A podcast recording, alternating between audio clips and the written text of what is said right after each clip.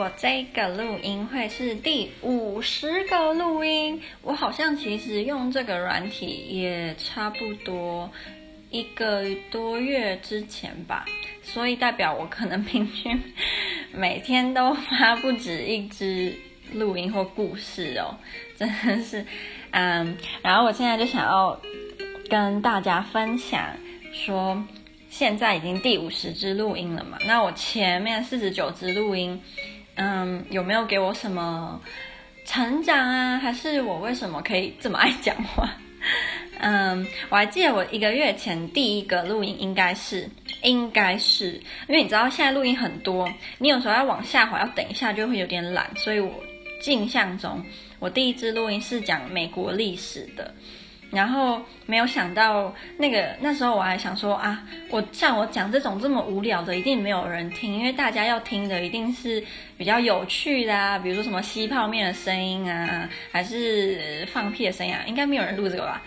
我只是开玩笑啊，反正就是那时候我就想说，一定不会有人听。反正我当初我就只是想说要，要我最初的目的是想要用这个软体来复习自己上课学过的东西。因为我觉得要课前预习、课后复习，实在是需要非常大的毅力。然后透过这个软体，让课后复习变得比较简单一点，然后你会比较有动力去做。因为你会想象说，你真的是在跟一些人分享你学过的东西，就算你没有办法真的看到他们，你会想象说，真的有人会很努力的、很认真的去听你一支十五分钟，甚至是二十分钟的。上课学的东西，嗯，然后第二个最主主要的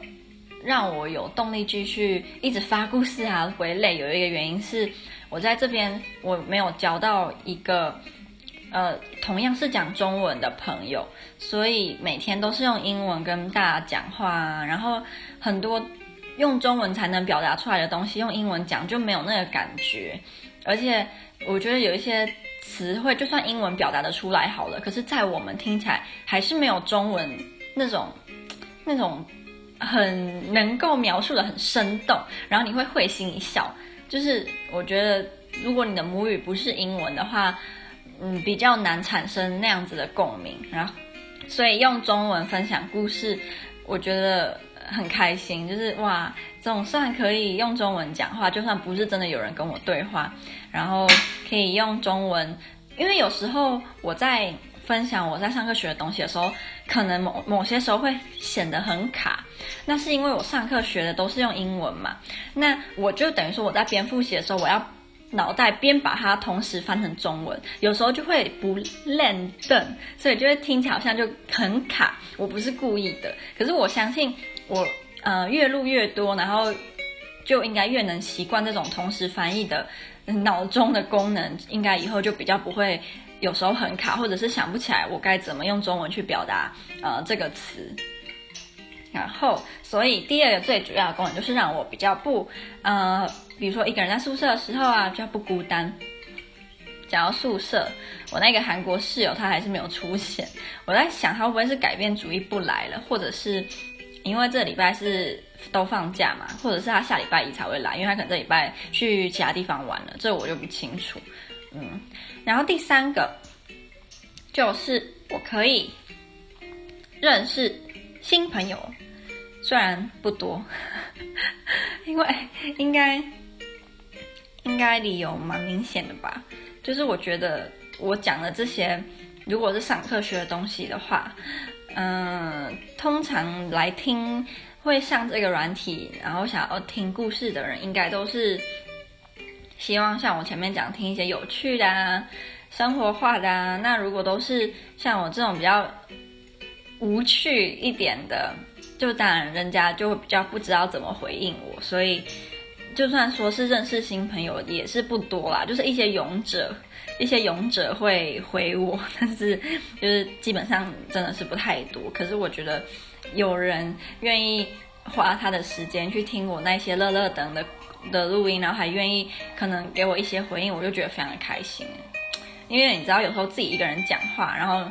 你也会莫名其妙觉得很无聊啊，就是就想说有如果有人回回复一下，然后说一下他的看法，或者是我讲错，因为我其实有时候录完就算是二十分钟的学学到的东西，我也是会自己再听一遍。有时候我会发现我自己会讲错，然后我就想说啊。就是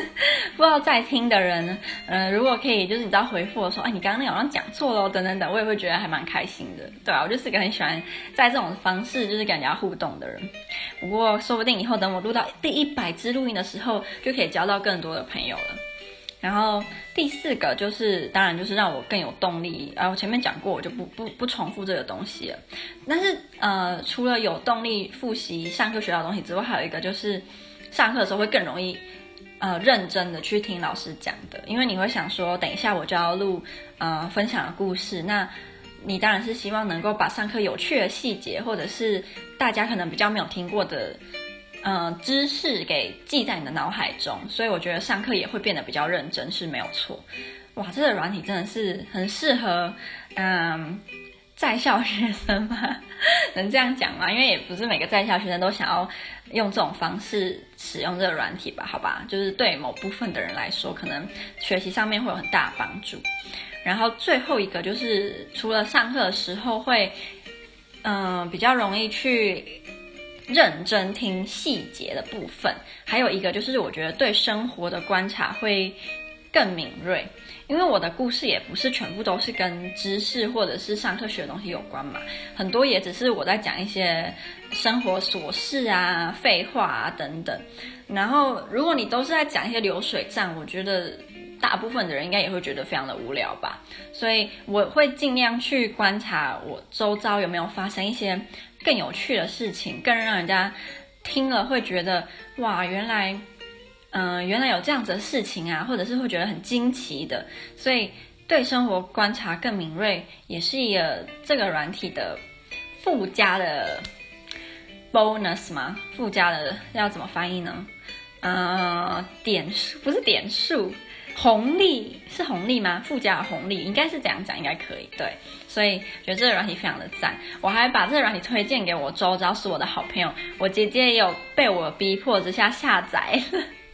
所以，以后如果我要录音，我就不能讲我姐姐的坏话，还是我讲我好朋友的，因为他们都有这个软体，他们都会偶尔都会听我的录音，所以我不能讲他们坏话，不然就是我可以偷讲，然后是把那些坏话掺杂在呃我在讲学校的学校学到什么的时候，就就偷偷讲一下。你知道我姐超讨厌之类，这样她就不会听到，因为我非常肯定她不会听我上课学的东西，她只会听我呃生活上的琐事，嗯。所以我应该算是个蛮忠实，然后铁粉吧。看我都介绍给这么多人，我身边的人使用啊。我只是讲这个，我又讲了八分钟了。我真的觉得我真的太爱讲话了。我希望以后我的目标是我可以把一些呃没有必要的话，就是不要讲，不然我觉得这样子每次都录那么长，感觉难怪大家有时候会听，应该会听得很痛苦。希望我之后能够继续往第一百支、一百五十支前进，然后也希望可以认识越来越多的新朋友，就是能呃给我回复的人会越来越多。那我可能就必须要想一些比较有共鸣的故事吧，然后又可以建立在是我自己想要分享的情况底下，不然这本来就不是社交的软体啊。如果我每次都嗯、讲一些虽然大家会有共鸣，可是没没有什么意义的，这也不是我想要的。要从中取得平衡，然后，嗯，我希望希望我姐姐赶快发她的第一支录音，因为她现在是个那个叫什么？不是，如果有人玩游戏啊，挂机呀，对，她现在就是属于挂机的状况，她都没有在就是自己发录音。我希望她可以可以赶快发第一支录音，我就可以每天去骚扰她。